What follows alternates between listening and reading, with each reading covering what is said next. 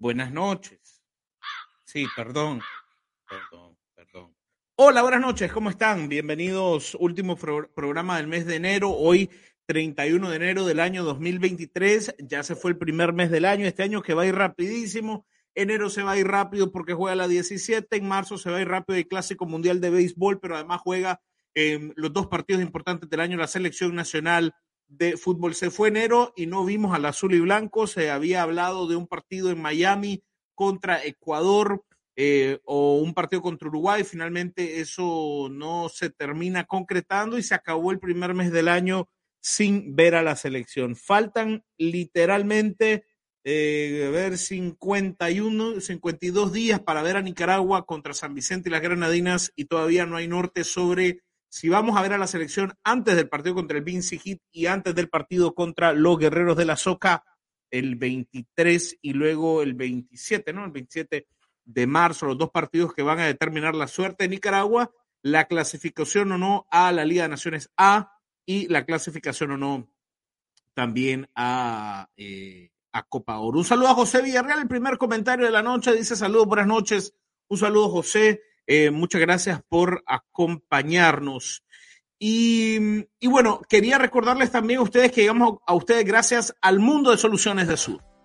8700 es el número de WhatsApp del Mundo de Soluciones Sur, 87003378. Ahí aparece en pantalla, vos puedes hacer tu consulta, eh, la aplicación de producto, la cotización de productos, siempre al número de WhatsApp. Y agradecemos a Christy Style. Ellos son una empresa 100% nicaragüense que te ofrece calzado nacional hecho con producto nacional de manos artesanas nicaragüenses, calzado y accesorio nacional, envíos a todo el territorio nacional. Bueno, hay, hay muchos mensajes ya de sintonía. Eh, Fernando Pérez me dicen buenas noches, saludos, Camilo, bendiciones, gracias, Joel García también, saludos, David Molí dice, eh, pero no se ve nada, saludos desde Costa Rica.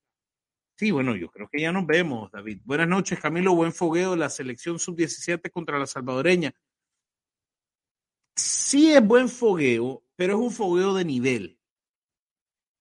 ¿Qué quiero decir? Yo quiero ser respetuoso con El Salvador. El Salvador es una muy buena selección.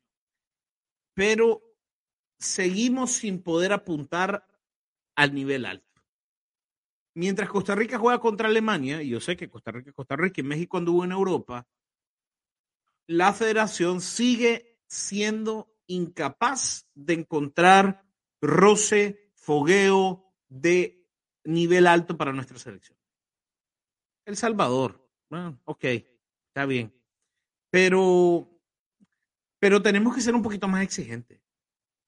Tenemos que ser un poquito más exigentes. Y la federación sigue quedándose corta eh, en ese particular. Un saludo a Marvin Mesa que nos mira desde Wisconsin unos fríos terribles, me imagino, Marvin. Aquí está también la cosa está terrible. Saludos a Carlos Castillo. Buenas noches a Lino Garay hasta Masaya. Eh, dice que nos mira desde el barrio San Jerónimo. Un saludo hasta el barrio San Jerónimo. Saludos, el legionario Freddy Ortiz me recuerda mucho a Nagbri por su forma de jugar. Nabri, sí, el, eh, el jugador alemán. Buenas noches, dice Gerald Hernández, Gerald Jesús Hernández desde Diriamba. Ramos Derling, saludos siempre en sintonía de Teustepe. Un saludo hasta Teustepe también en Buaco. Bueno, eh, ayer estuvimos hablando de la Liga Primera, de los resultados que tuvimos alrededor de Liga Primera. Hoy estuve también haciendo algunas averiguaciones alrededor del tema Whitman Talavera, más allá de que Armando ya nos había adelantado eh, que Whitman parte hacia Portugal en algún momento de la próxima semana. Y, y Nectalí nos había adelantado también algunas, algunas interioridades ¿no? de la llegada de Whitman Talavera hacia Portugal. Hoy estuve haciendo algunas investigaciones y me comentaban que la llegada de Whitman Talavera hacia el fútbol portugués va de la mano porque la agencia que representa a Whitman eh, llegó a un acuerdo con una agencia socia que está eh, asumiendo todos los gastos para que Whitman Talavera viaje hacia Portugal, para que Whitman vaya a hacer una prueba con un equipo de tercera división en Portugal un equipo que pertenece a, una, a, un, a un conglomerado de equipos, a un conglomerado de equipos que incluyen un equipo de primera división de Portugal. No me dieron el detalle de cuál es el equipo de primera división de Portugal, pero me dicen que el, el consorcio que ahora está representando a Whitman en Portugal es propietario también de un equipo de la primera división portuguesa y que entonces obviamente han puesto sus ojos en Whitman. Y tal y como había adelantado Nectalí, el interés por, eh, eh, no era solamente por Whitman, era también para que partiera junto a Whitman Harold Medina.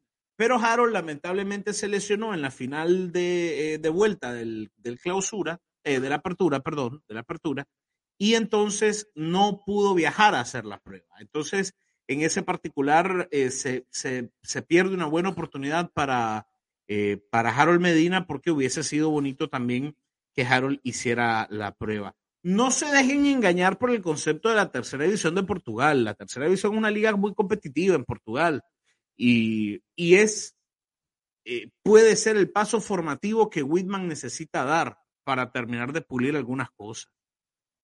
Porque el futbolista nicaragüense lo que necesita es pulir. El futbolista nicaragüense, Whitman, Harold, Keylon, Oscar Soto, eh, son futbolistas que no están listos para dar el salto a Europa. No lo están. Necesitan un proceso formativo. Necesitan un proceso formativo. Eh,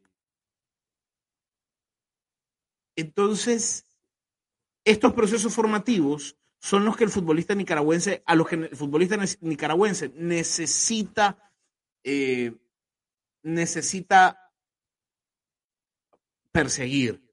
¿A qué me refiero? Eh, la, jugada que estaba intentando hacer la agencia que representa a Whitman de llevarlo a la USL Championship era una jugada magnífica, porque esa plataforma le iba a dar a Whitman la posibilidad de eh, jugar en una liga formativa, en una liga que forma, en una liga que construye para luego vender, para luego vender al DC United o a cualquier otro equipo de la MLS o a Europa. Entonces, el jugador nicaragüense necesita dar un paso, un paso, para luego apuntar a Europa. Porque, vamos a ser honestos, nosotros no estamos listos para empezar a exportar hacia Europa.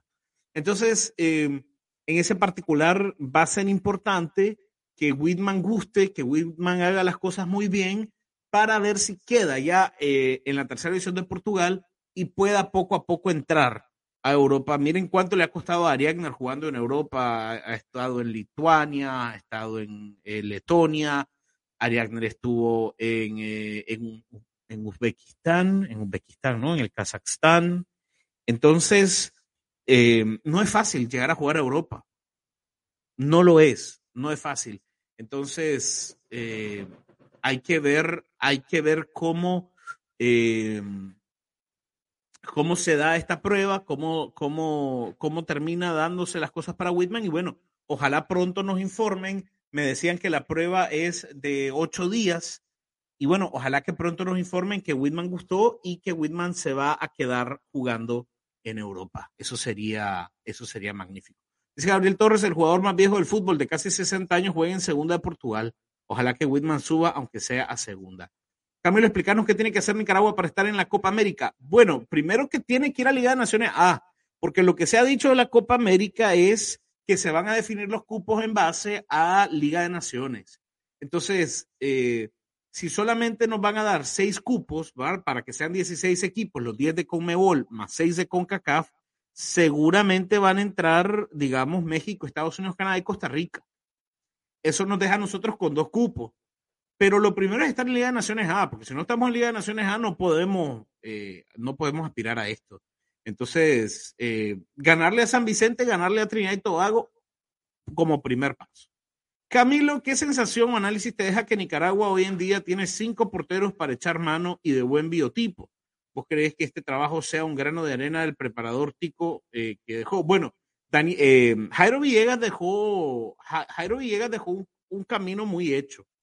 Fíjate que yo creo que eh, tenemos, tenemos porteros de, de buena calidad. Eh, eh, a ver, Forbis, Douglas Forbis, que es el que se perfila quizás como, como titular, es un portero de escuela, ¿no? Porque él tiene escuela tica. Pero detrás de Forbis está Denver Fox, que a mí Denver Fox me parece un muy buen portero. De hecho, tengo entendido que Denver Fox tenía opciones para jugar en Colombia, en El Salvador y en la segunda división de Marruecos, pero que la lesión que sufrió en Honduras lo alejó de tomar estas posibilidades. Pero Denver Fox es un buen portero. Eh, Randall Aguinaga es elegible. Randall Aguinaga es elegible. Pero detrás de Randall viene Miguel Rodríguez, que va a ser un porterazo, César Salandia, que va a ser un porterazo, y detrás de ellos, detrás de ellos, que es increíble esto, ¿no? Porque eh, verdaderamente lo es, detrás de ellos viene Helio Castro, y, y ahora que aparece este muchacho McLeod. Entonces, hay que ir viendo, pues, porque Nicaragua de repente tiene una gama de, porteros que es atractiva. O sea, ahora tenemos a Forbis, a Fox, está Guinaga, que aunque no juegue en Costa Rica, pero es un tipo formado allá. Eh, está Alger López, que Alger ha venido de más a menos, sin lugar a dudas, la llegada al Managua no, eh, no, no, le, no le hizo del todo bien a Alger, pero, pero hay que ver. Y luego la gran ilusión es lo que viene detrás. O sea, ver a Miguel Rodríguez y a, y a Salandia ya con minutos incluso en Liga con CACAF es maravilloso. Es maravilloso ver a Rodríguez y a Salandia que ya eh, siendo sub-20 tienen incluso minutos en, Liga con CACAF es estupendo. Estupendo. Y jugando contra, eh, eh, bueno, Miguel le tapó al Olimpia. Salandia le tapó a la España. Estamos hablando de equipos importantes en la región. Entonces, eso es fundamental. Yo creo que la portería está bien custodiada. Eh, el, lateral derecho es posiblemente la, la, posición que más nos debe preocupar porque Quijano se ha apoderado de eso. Quijano lleva casi 15 años en control. Y la verdad es que no, no hemos encontrado un reemplazo. Ahora está Obando, que, que por ahí lo anda haciendo muy bien. ¿Por qué será tan difícil que en vez de ir a esos equipos europeos vayan a segundas de Argentina o Brasil, formativos y salir allá a Europa o crecer en Sudamérica? Porque es que no es fácil, Fred. Es que no es solo de levantar un teléfono y decir voy para allá. Eh, tiene que aparecer la oportunidad, tiene que aparecer el interés del equipo, porque no es que solo voy a llegar a ese equipo y aquí estoy. No, o sea, tiene que haber una gestión. Lo difícil es la gestión. Es que el mundo de la representación no es, no es tan fácil como muchas veces creemos. ¿Y por qué no este jugador no se va para allá? Fíjate que hablábamos con Carlos Chavarría el sábado. Si ustedes no lo vieron, ahí está la, la, entrevista almacenada en YouTube. Carlos Chavarría, estamos hablando de un tipo que fue un referente en la selección, que marcó goles importantísimos. Y a Carlos no es que le, no es que les llovieron las ofertas, es que salir no es fácil. Salir representa un reto, un reto mayúsculo. ¿Por qué? Porque debe haber un interés. Y el otro tema, y aquí voy a saludar a Yarek Cáceres que nos está viendo, y el otro tema es que en el camino como todo, como todo ahí en la viña del Señor. Uno se encuentra gente bien y gente mal. Y de repente vos te encontrás un representante que te prometió el cielo y las estrellas, pero lo que quería era estafarte. O vos te encontraste un representante que te prometió el cielo y las estrellas, pero que en realidad le das igual. O sea, te probó, probó, intentó con vos en uno o en otro lugar, y como no salió nada, y quedaste, y quedaste amarrado porque tenés un contrato. Entonces no es fácil, es que no es un tema de eso, ah, mira, ¿por qué estos chavalos no salen? No, espérame, pero está la posibilidad. O estos jugadores se están asesorando y están tocando las puertas correctas y buscando la representación correcta. Esa es la gran pregunta que hay que hacer. Viendo medios ticos, ellos tienen alrededor de 19 jugadores en Europa, mayoría en primera, se van de una vez. En Nicaragua deberían aceptar la primera propuesta europea, ¿no crees? Tenemos buenos chavalos. Pues mira, Kevin, el tema es que cuántas ofertas europeas crees vos que llegan al futbolista nicaragüense. ¿Cuántas ofertas le creemos que le llegan al futbolista nicaragüense? No llegan muchas. No llegan muchas. Entonces, eh, ¿cuál es el gran problema? El gran problema es que, y tenemos que aceptarlo, y lo decía Carlos Chavarría la otra vez, el futbolista nicaragüense todavía es visto por debajo del hombro. Y vos puedes ser igual, igual de bueno, pero te ven por debajo del hombro. Entonces, el gran reto del futbolista nicaragüense tiene que ser encontrar el espacio para para tener la humildad de dar un paso atrás económicamente, pero un paso adelante deportivamente. Ok, ve, me están llamando eh, de Panamá, me pagan menos, pero Panamá tiene 15, 16 futbolistas en Venezuela y tiene otros cuantos en Europa y tiene no sé cuántos en la MLS. ¿Dónde es más posible que te vean ganando menos en Panamá o ganando más en Nicaragua? Te van a ver más en Panamá. El tema es que también tu pasaporte pesa. Y, la otra cultura que el futbolista nicaragüense tiene que empezar a explotar es, ver este tema de, de, las constelaciones familiares. De mi abuelita, fíjate que mi abuelita era, qué sé yo, de Italia. Llegó de Italia a Nicaragua y ahí no sé Entonces, voy a hacer esa búsqueda. Voy a ver quién me ayude para buscar el pasaporte comunitario. Eso abre muchas puertas. Y los ticos son un mercado constituido. Los ticos tienen dominado, digamos, las zonas nórdicas, Suecia, Dinamarca, Finlandia. Es un mercado que el futbolista tico explotó y que explotó muy bien. Y ese mercado le abrió la puerta al futbolista tico para, para seguir proyectándose en Europa. Pero no es una tarea fácil. Eh, y tiene que haber una integridad completa. O sea, el futbolista nicaragüense tiene que llegar formado hasta cierto punto. Hasta cierto punto. Entonces, vos le decís a alguien, por ejemplo, ve, nosotros tenemos un gran jugador, juega en el Real Madrid. Y digo el Real Madrid porque es un equipo al que yo quiero muchísimo. Y entonces, el jugador puede ser muy bueno. Pero no da. Como le decía a un equipo que el tipo eh, eh, es, muy bueno, digamos, Walner Vázquez. Walner Vázquez juega en el Real Madrid. Buen jugador. Pero juega en el Real Madrid. Es nicaragüense y juega en el Real Madrid. Entonces se te cae todo. No es fácil. No crean que es solamente, ah, mira, tengo este jugador, ¿no? ¿De dónde? De Nicaragua. Ah, pero es que tengo siete brasileños. Y ya está, se acabó.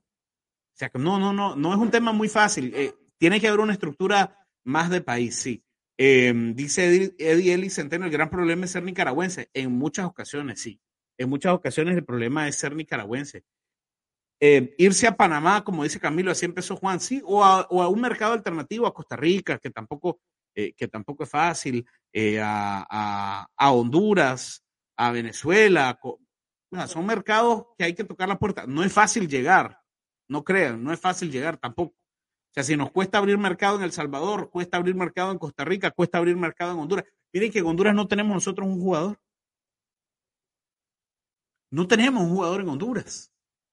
Desde que estuvo Samuel Wilson en Ololanchano, pasaron 13 años y llegó Denver Fox.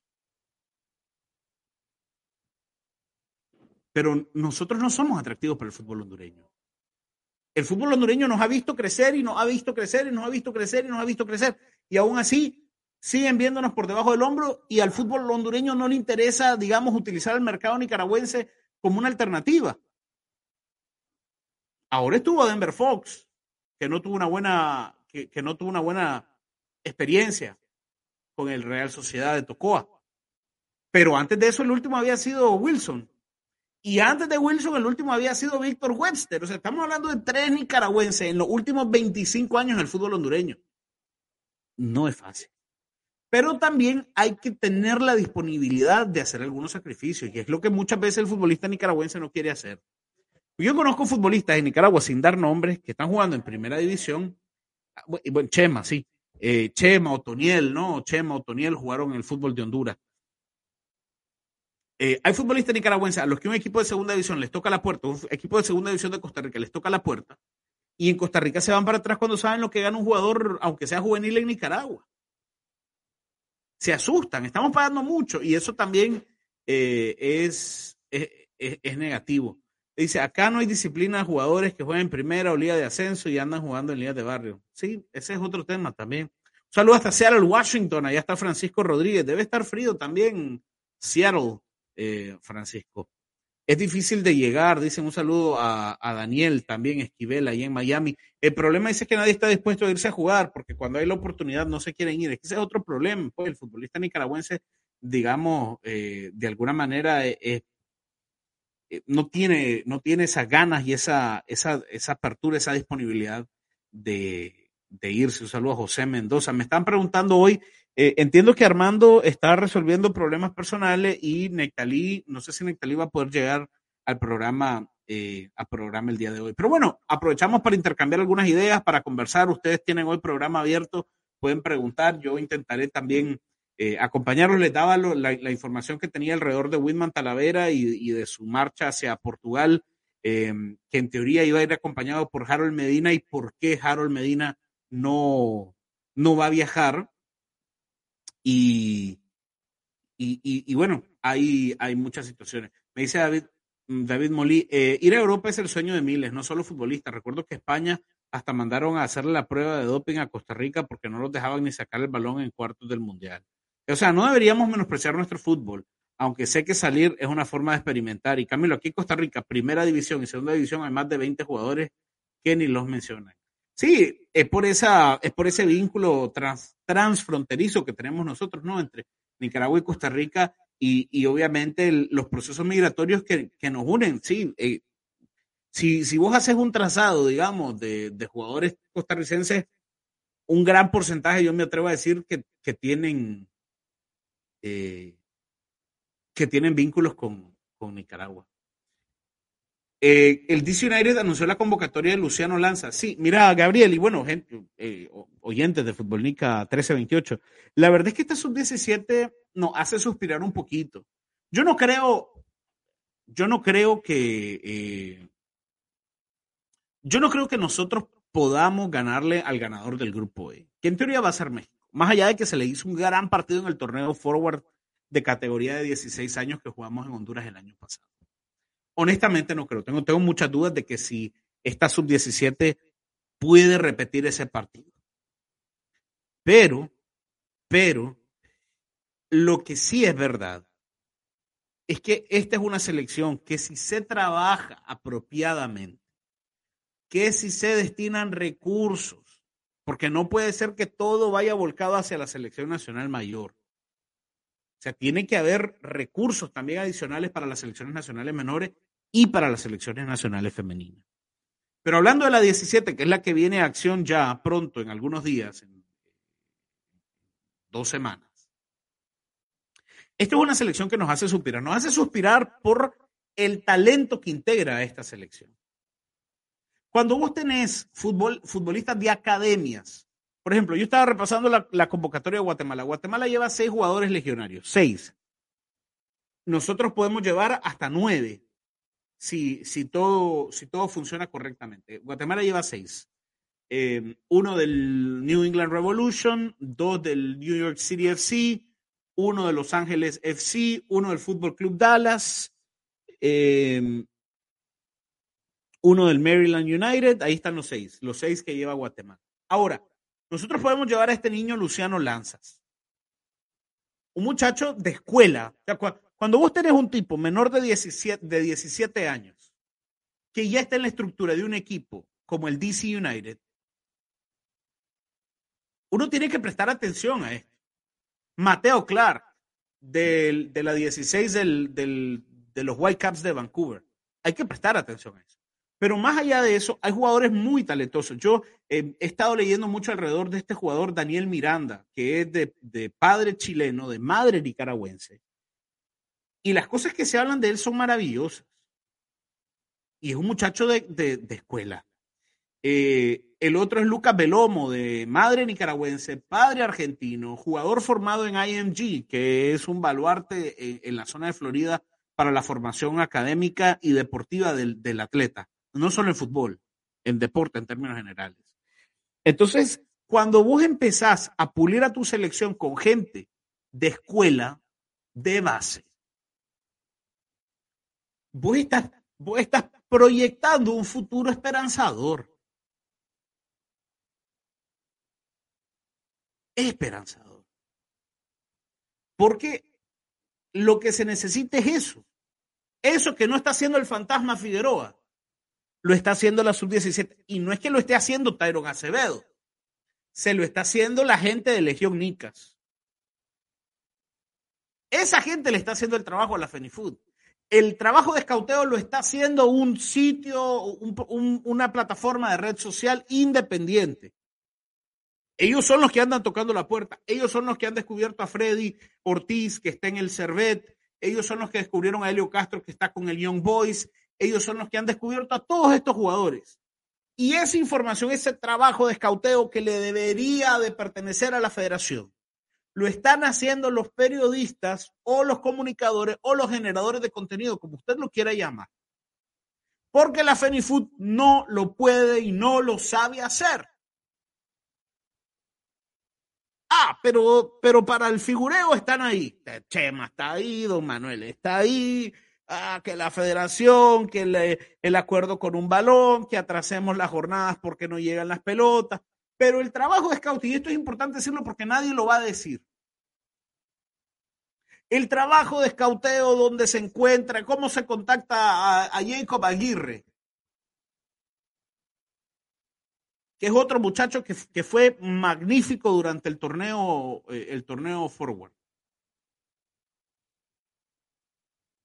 El papá se contactó con nosotros, con Futbolnica, y nosotros lo contactamos con el cuerpo técnico. Y todos estos chavalos que van apareciendo, Lanza, Clark, eh, Escoto, em, Stanley Riv, todos esos chavalos, es esta página, Legión Nica, que son tres personas que se dedican a investigar, a investigar, a investigar, a investigar, a investigar, a hacer el trazado de jugadores, para luego informarle al cuerpo técnico de la selección.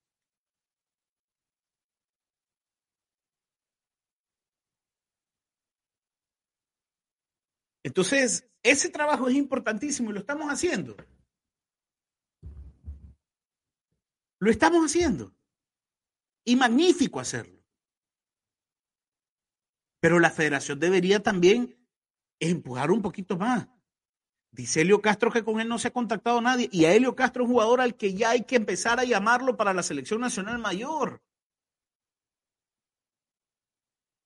Para que Helio Castro vaya ya haciendo camerino, para que Helio Castro ya, no para que juegue, pero para que esté, para que ya, ya, ya haya malo, ya velo.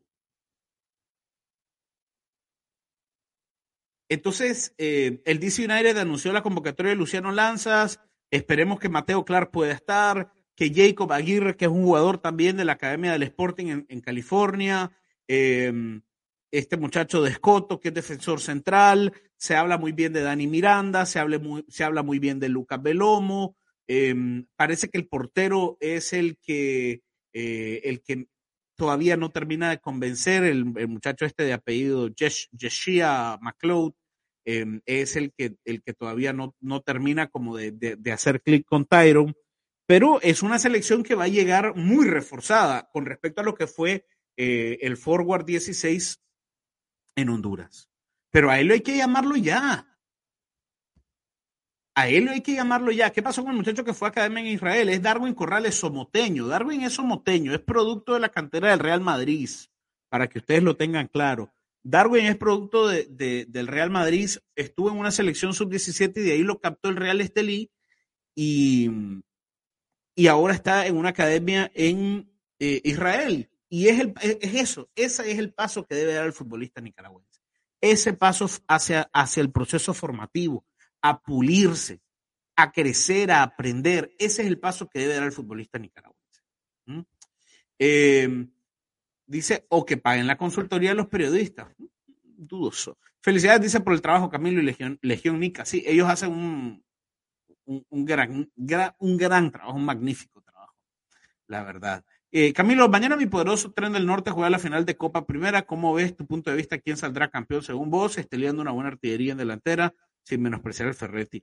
No, yo, yo creo honestamente que la, la, Copa está bastante liquidada. O sea, creo que el Real Estelí eh, va a quedarse con el título mañana. Va a ser, tengo entendido, su segundo torneo de Copa. Yo con este tema de las Copas no soy muy ducho, pero entiendo que va a ser la segunda Copa, el segundo título de Copa del Real Estelí en caso pues de que todo vaya como eh, no sé. Carlos Matamoro, ah, el técnico, Carlos Matamoro, el técnico, el, formador también de muchos, ¿no? Bien dicho, Camilo dice de la fábrica de sueños. Saludos.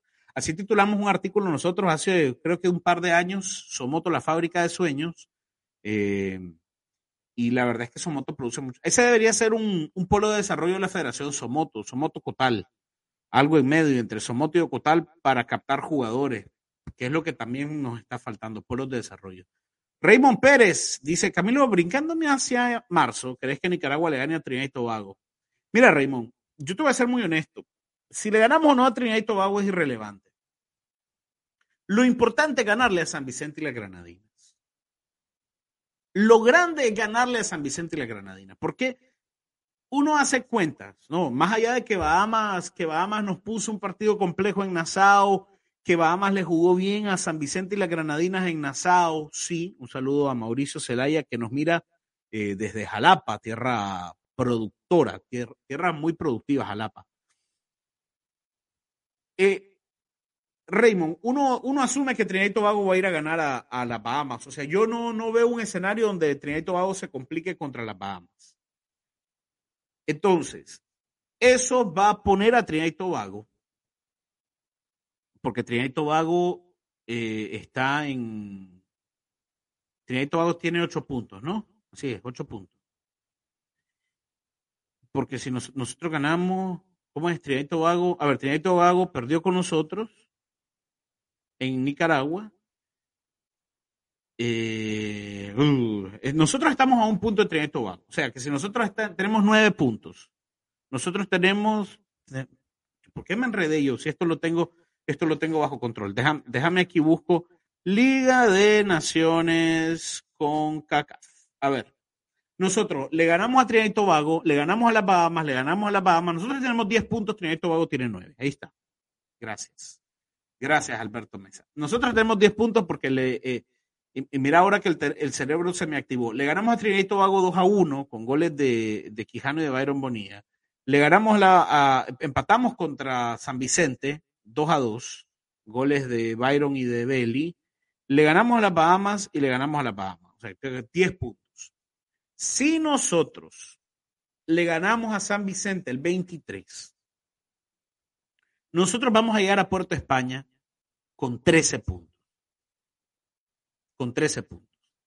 Y si Trinidad y Tobago le gana a las Bahamas como nosotros creemos que va a pasar, ayer eh, Trinidad y Tobago ganó un partido amistoso contra San Martín, solamente con jugadores locales y jugadores de Estados Unidos, o sea, no vienen los, los europeos, eh, no viene, por ejemplo, Levi García, que es el tipo muy peligroso que ellos tienen. Ganaron 2 a 0 contra San Martín. Uno piensa que Trinidad y Tobago no va a tener problemas en las Bahamas. Entonces, nosotros nos vamos a encontrar en Puerto España, nosotros con 13 puntos y ellos con 12. Y ellos con la desesperación de ganarnos ese partido, porque ellos van a tener que ganar el partido. Porque empatar no les basta. Empatar nos mete a nosotros a Liga A y nos mete a nosotros a Copa Oro. Y eso puede ser un arma de doble filo. Porque esa desesperación puede ser muy positiva para nosotros si lo sabemos manejar o puede ser muy negativa si no lo sabemos manejar.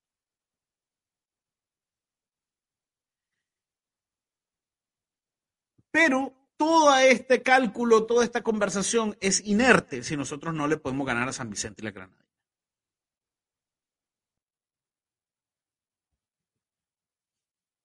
La, noticia preocupante es que nunca le hemos podido ganar a San Vicente y la Granadina en Nicaragua. Los dos partidos que hemos jugado no se los hemos podido ganar. Porque contra ellos jugamos en el, en el proceso eliminatorio rumbo a Alemania y empatamos 2 a 2 con goles de Rudel y Emilio Palacio. Fuimos allá y perdimos con ellos 4 a 1, el gol lo hizo Emilio Palacio.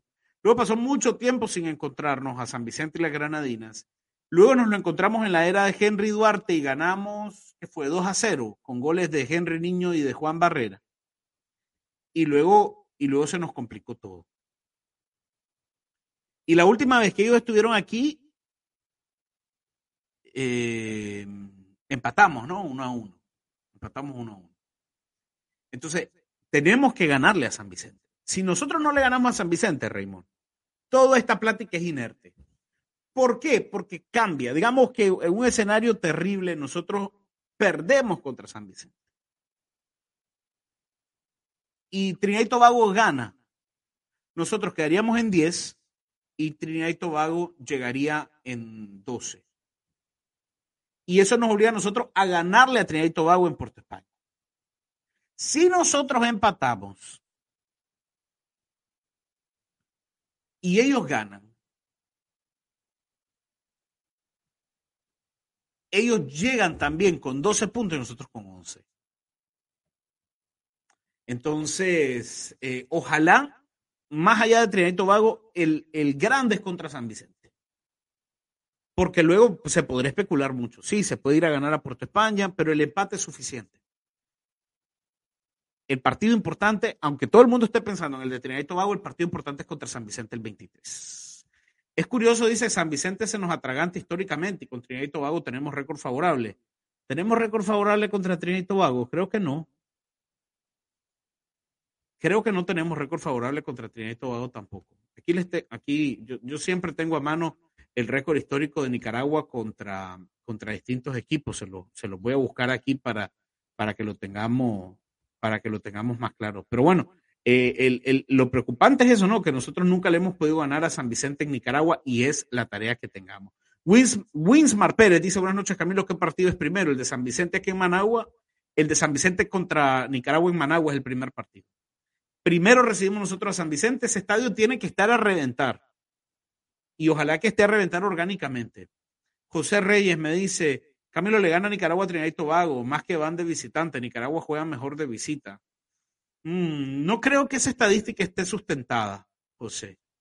Que Nicaragua juega mejor de visita, mm, no lo sé. Tendríamos, sería interesante hacer el, el, el cálculo. ¿Qué pasó con Cyril Errington? Se retiró. Cyril, eh, Cyril Errington, que hijo de Cirilo Errington, que fue el lanzador, eh, hizo su, empezó su carrera en El Salvador, luego lo, lo trajo Henry Duarte, pero no, no, en El Salvador no pegó, en Nicaragua no le fue tampoco así magníficamente y luego pues dejó de, dejó de jugar fútbol. Eh, lo, lo, de, digamos, que tenemos historial contra, historial positivo contra Trinidad y Tobago no lo tengo claro y entonces aquí voy a, voy a revisar. Tenemos, eh, fíjese, don José, tenemos cinco partidos jugados contra Trinidad y Tobago en la historia. Dos victorias, dos derrotas, un empate, seis goles marcados, ocho goles recibidos y un saldo negativo de menos dos. Es decir, Mm, de alguna forma se puede decir que tenemos un saldo neutro. Cinco partidos jugados, dos victorias, dos derrotas, un empate.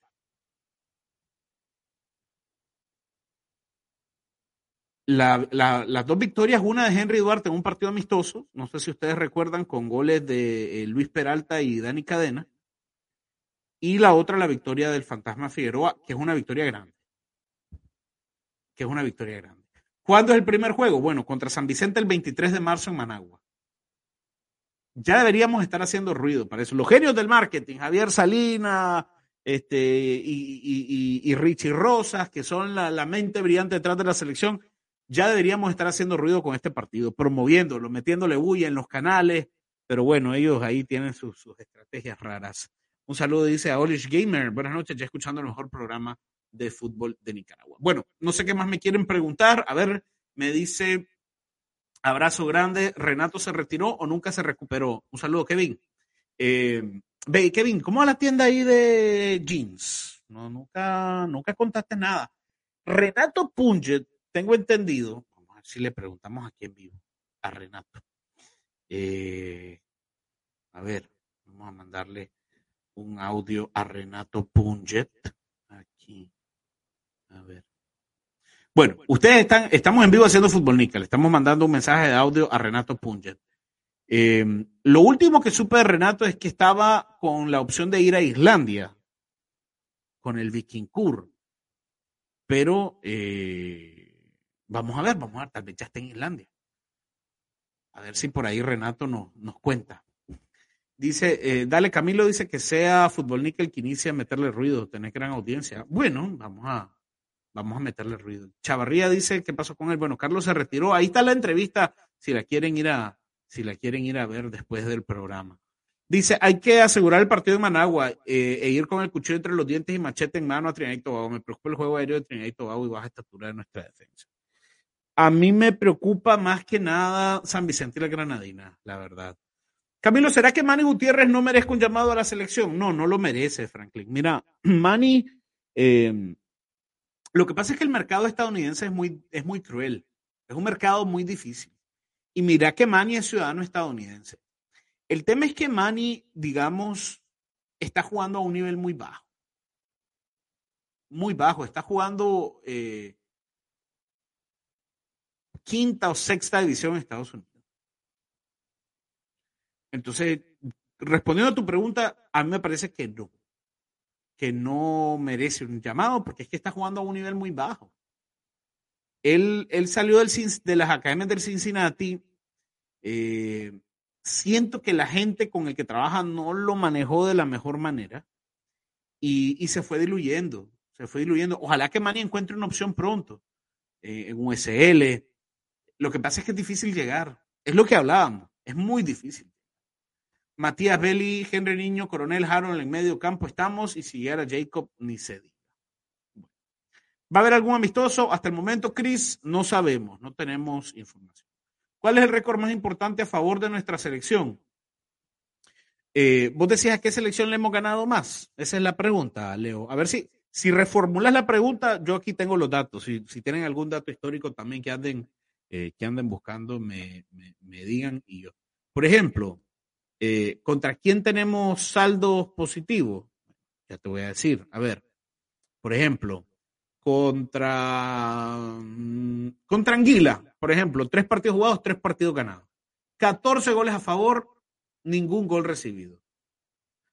Creo, sin temor a equivocarme, que ese tiene que ser el récord más positivo. Por ejemplo, contra, eh, contra Cuba, 11 partidos jugados, cuatro partidos ganados, cuatro empates, tres derrotas. Entonces, contra Cuba, por ejemplo, tenemos un saldo positivo. Contra Cuba. Dominica, contra Dominica tenemos un saldo positivo. Cuatro partidos jugados, cuatro partidos ganados, cero partidos perdidos, diez goles a favor, un gol en contra. Saldo positivo. Eh, contra Islas Caimán tenemos un saldo positivo. Un partido jugado, un partido ganado. ¿Contra quién más tenemos un saldo positivo? No son muchos, no son muchos. Em, contra Puerto Rico tenemos un saldo positivo. Cuatro partidos jugados, dos partidos ganados, uno empatado, uno perdido. Contra, contra quién más tenemos un saldo positivo. Bueno, contra Turcas y Caicos, un partido jugado, un partido ganado. Ahí está, ya te respondí espero, ¿no? Espero haberte, eh, haberte respondido, haber respondido. ¿Cómo va Batiz allá por El Salvador? Bueno, esa es buena pregunta, no sé, es la respuesta honesta. Em, los dos partidos que ha jugado su equipo, el, el Tombrense, Tombrese, eh, no ha estado convocado. No sé si es porque no están contando con él o porque todavía falta eh, algún trámite de papeleo para que le permita a eh, no sé si un TMS o algo, pero no, mm, eh, no, no, no ha sido tomado en cuenta todavía. Qué grandes potencia del fútbol, dice Carlos Shelby. es lo que es. Bolivia, no, con Bolivia no tenemos saldo positivo, Roberto. Con Bolivia tenemos eh, tres partidos jugados, un empate, dos derrotas. Así que no, no es, no es saldo positivo, me dice. Eh, Elvin Vargas dice, ah, bueno, me, dice Leo, buenísimos datos. Leo, ve, cuando nosotros nos vayamos del fútbol, porque va a llegar algún día cuando ya no podamos seguir sosteniendo a fútbol eh, el legado que nosotros vamos a dejar es haber documentado digitalizado un registro histórico, una memoria histórica de eh, la selección nacional. Ese va a ser el gran legado que nosotros dejemos que nunca más vamos a estar en oscuridad, ¿no? que, eh, que las nuevas generaciones de periodismo van a encontrar en un lugar donde puedan ir a buscar la referencia y reciban esa referencia. ¿Cuántas veces hemos jugado contra San Vicente y la Granadina? Bueno, aquí está la referencia total, ¿no? Y, ese va a ser el legado nuestro, más allá de, los 15 años haciendo, de los 11 años haciendo programa, más allá de, eh, más allá de, de lo que puedan decir bien o mal, el legado material va a ser esto, dejar esta, esta información. Me dice, ese partido del Tombense Mineiro fue noticia porque bajó nueve kilos en el partido. Sí, imagínense lo que, lo que ha corrido. Todo bien, dice, ahí la llevamos. Walder sigue esperando el permiso laboral. Sí, está esperando todavía el, permiso de trabajo en Costa Rica.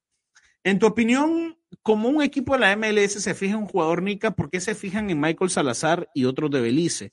Creo que Nicaragua es más futbolero. Sí, Raymond, pero ve, el problema, digamos, con Michael Salazar, yo estuve también investigando este, este tema. Michael es ciudadano estadounidense. Entonces, cuando vos lo inscribís, él no te ocupa un puesto de extranjero. Eh, ningún futbolista nicaragüense, por lo menos, eh, lo tiene. Y el otro tema es el, representante. El otro tema es el representante. El representante. O sea, ¿qué, alcance tenemos? Ese, eh, e, ese también es el, otro tema. Vamos a ver si, si por ahí encontramos respuesta de, de Renato. A ver, dice, vamos a ver, lo vamos a poner en vivo. Escuchen, este es Renato Punchet, a ver. Hey, ¿qué onda Camilo? ¿Qué onda Fútbolnica? Un saludo, un abrazo a todos. Eh, sí, bueno, eh, la decisión está, me voy para Islandia.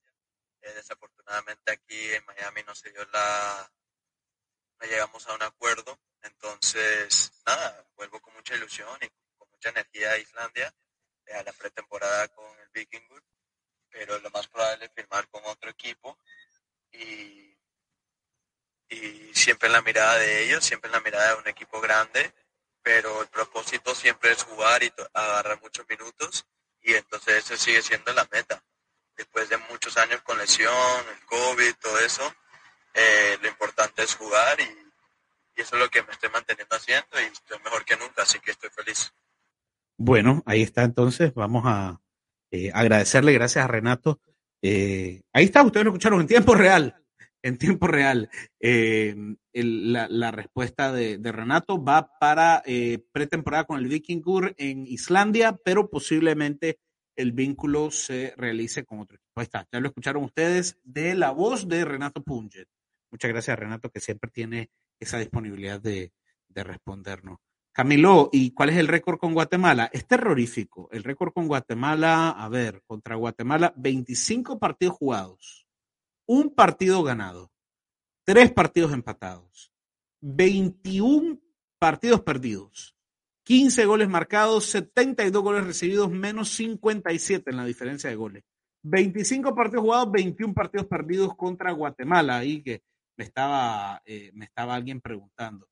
Me preguntan em,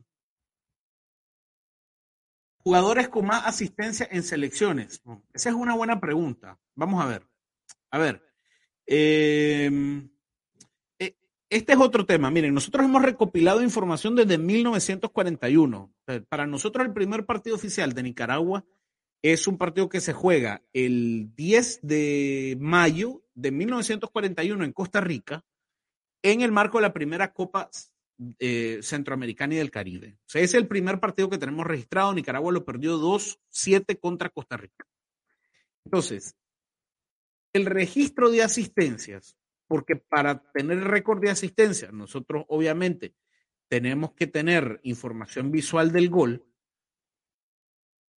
Lo iniciamos así fidedignamente, o sea que vos podés decir, bueno, es un dato real, a partir del el año 2007. Triste, triste, pero, pero es. Así que nosotros podemos decir verdaderamente de 2007 a la fecha es cuando tenemos registro de asistencias.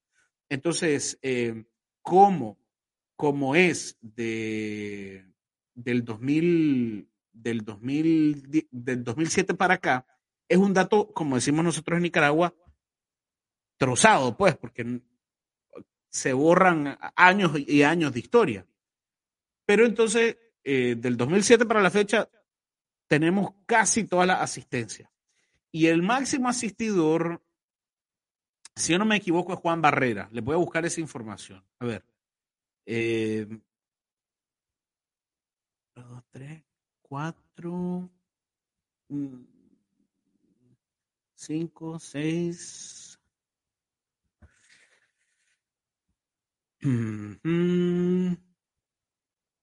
Siete. Tengo a siete. Tengo siete asistencias de Juan Barrera. Y me parece que no hay jugador que haya asistido más. A menos que sea, digamos, Galeano. Discúlpenme la lentitud, no estaba preparado para, eh, no estaba preparado para esta respuesta. Déjenme ver Manuel Rosas y Galeano. Si no es Barrera con siete hasta el momento. Meño, cuatro. A ver, Manuel, cinco, seis, siete. Uh, siete, Manuel siete. Y aquí Manuel no volvió a jugar, ¿verdad? Manuel Rosa, aquí ya no. Manuel y tengo a Manuel y a Juan con siete.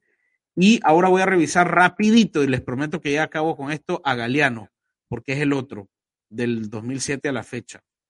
A ver, Galeano 1, Galeano 1, 2, 3, 4, 5, 6, 7, 8. Luis Manuel Galeano eh, tiene 8 asistencias. Luis Manuel Galeano tiene 8 asistencias. Es el máximo asistidor de la selección nacional. Ese es buen dato, no, no, no lo tenía, no lo tenía previsto. Dice, eso es un crack, ni la federación tiene ese público. Bueno, no, pero es, eh, es un tema de, es un tema solamente de, tener de tener el, contacto, ¿no? Y de tener la, disponibilidad. Contra Belice, ajá, contra Belice también tenemos que tener un saldo positivo y a mí se me pasó por alto. Correcto, eh, Cris. Contra Belice hemos jugado 11 partidos, hemos ganado 5, hemos empatado 3, hemos perdido 3. 20 goles a favor, 12 goles en contra.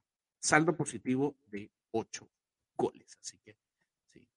Em, Camilo, ¿cuándo vas a invitar a Darwin al programa? Él daba muy buen análisis. Miren, Darwin, eh, a Darwin se le ha juntado algunas complicaciones de salud y unas complicaciones técnicas que todavía no nos permiten tenerlo en el programa, pero bueno, Esperemos que, esperemos que pronto.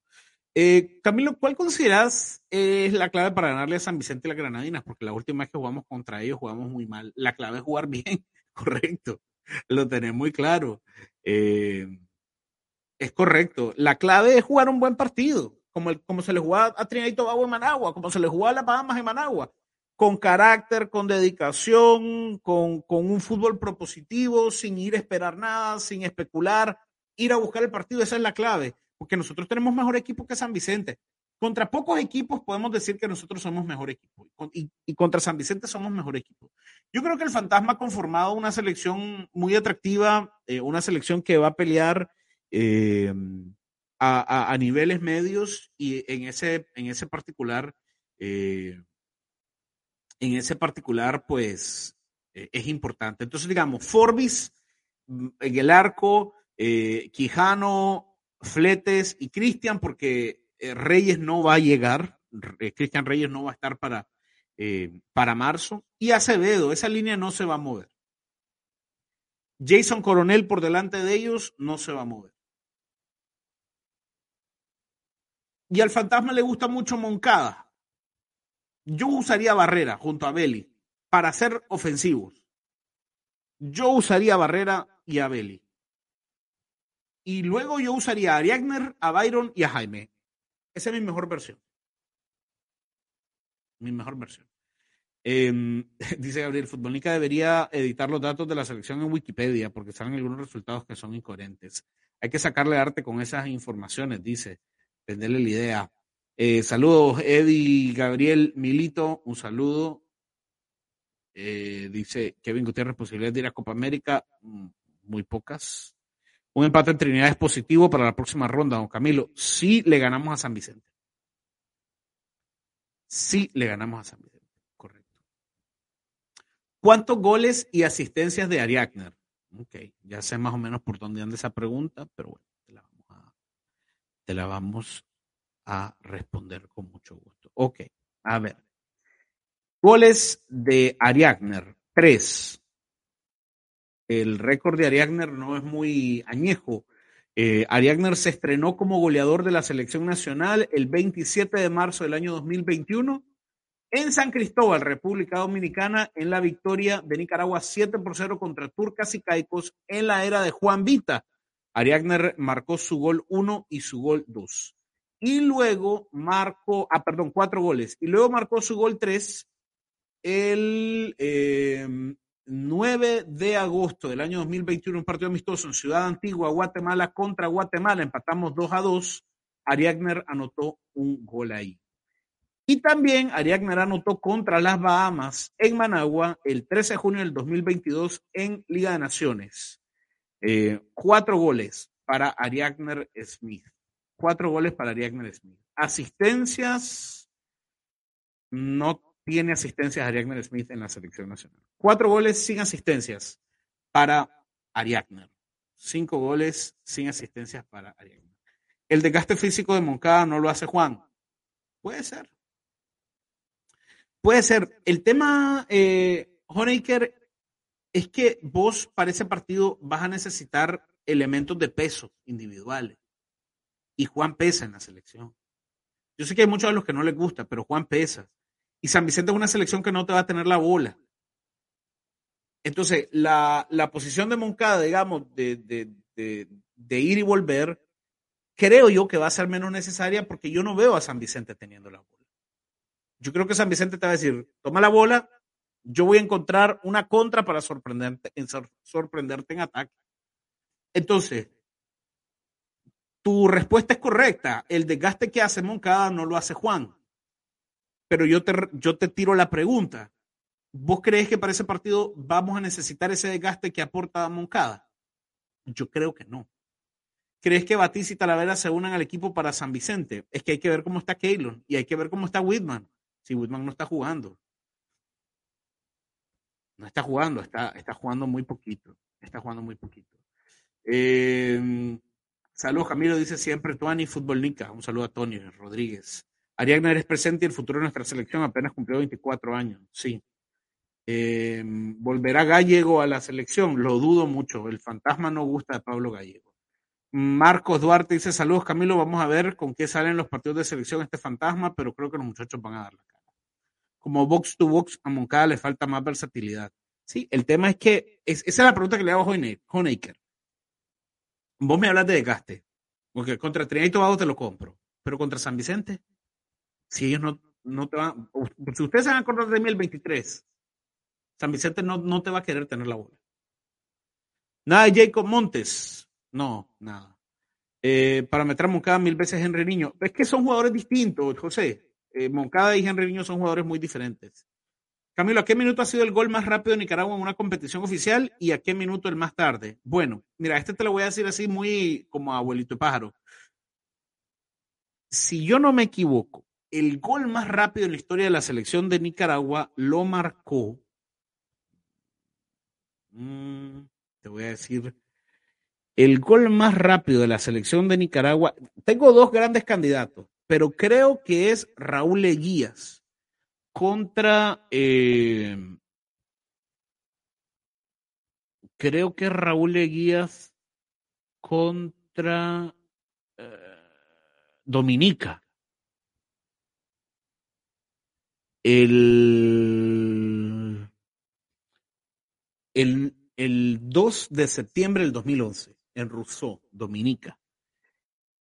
Es ese, tengo, es, ese, el gol más rápido en la historia de la selección. Y el segundo gol más rápido lo marcó eh, Jaime Moreno contra Anguila, contra Anguila, el 14 de octubre del 2018.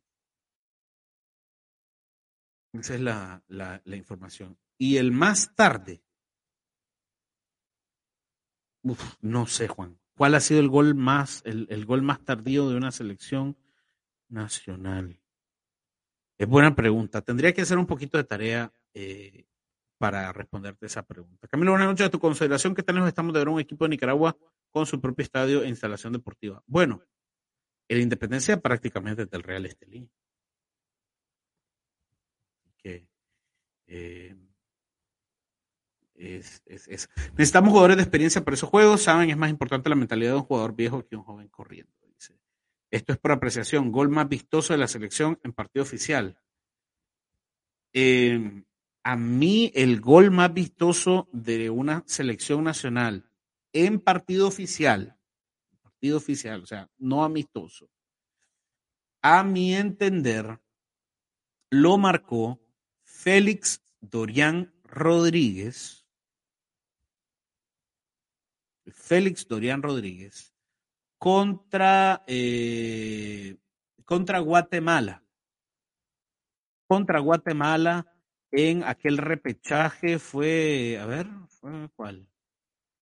Estoy buscando ese gol de, de, Coquito Rodríguez el 21 de enero del 2011. Ese es un golazo, no sé si ustedes se acuerdan. Un, despejan y Félix de primera intención le pega así una volea espectacular para mí. Ese es el, el, gol más bonito que ha marcado una selección nacional en un partido oficial. De hecho, para mí ese es el, el mejor gol en la historia de la selección nacional. Bueno, hemos platicado una hora y tres minutos. Creo que he respondido todas las, con excepción de cuál es el gol más tarde que ha anotado una selección. Voy a hacer esa tarea. Eh, pero para mí ese gol del Coquito, del Coquito Félix Dorian Rodríguez. Así que eh, el de Barrera contra Belice es buen gol, es buen gol, sí. También el del Huevo Reyes contra Honduras es buen gol, el de Carlos contra Panamá es un golazo, uno que le hace Chema a Honduras también de tiro libre, hay un par buenos goles de Samuel Wilson también, hay otro, el Coquito Rodríguez contra Dominica, que es un, que es un golazo. Eh, la verdad, ¿cuál es el miedo del fantasma para estar en tu programa? Pues yo no sé, fíjate, Raymond, que a mí no, no creo que el fantasma tenga miedo de estar en el programa. Yo lo que creo es que el fantasma desprecia a la prensa nicaragüense que todavía es peor. Yo creo que el fantasma desprecia a la prensa nicaragüense, la menosprecia enormemente, y entonces simplemente le da igual. No, es que él no aparece con los medios de comunicación. quiere que uno llegue a Yadiriamba y, y si vos no llegas a Yadiriamba, pues no, no, no, no hay, no hay vínculo. Bueno, em, la final de Copa se juega mañana. A mí, la, ustedes saben muy bien que la final de Copa no, no, no es como que me, eh, no es como que me, me, me genere mucho. Eh, pero bueno, el jueves regresamos hablando de la final de Copa un poco y de la jornada 3 que va a arrancar el viernes, para que ustedes estén pendientes.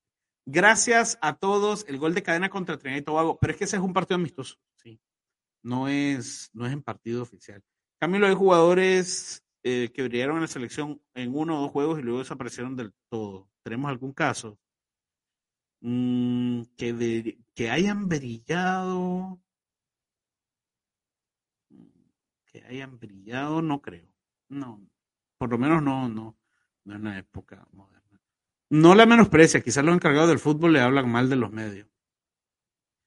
Pero con Henry Duarte nosotros tuvimos siempre un, una relación así muy de choque y Henry Duarte siempre atendió. Con Juan Vita igual y Juan Vita estuvo aquí. El fantasma, el fantasma menosprecia a la prensa nicaragüense. Se los puedo ganar.